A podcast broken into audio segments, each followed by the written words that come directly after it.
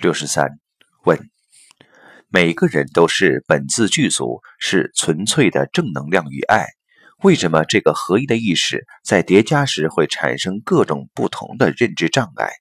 宇宙意识本身会进化吗？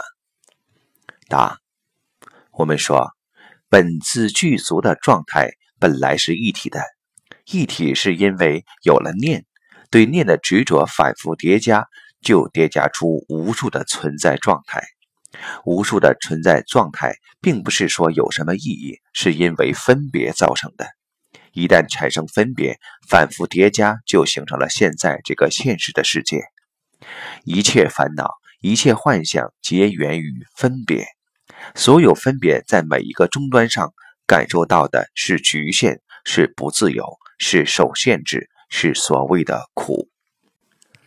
宇宙意识进化实际上是人从下往上说的。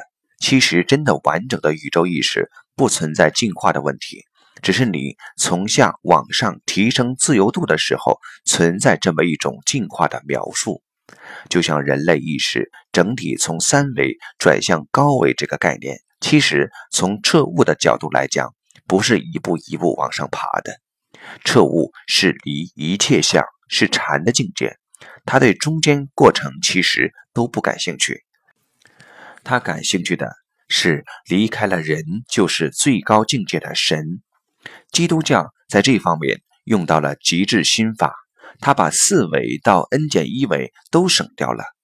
禅宗里面最究竟的法门是离一切相。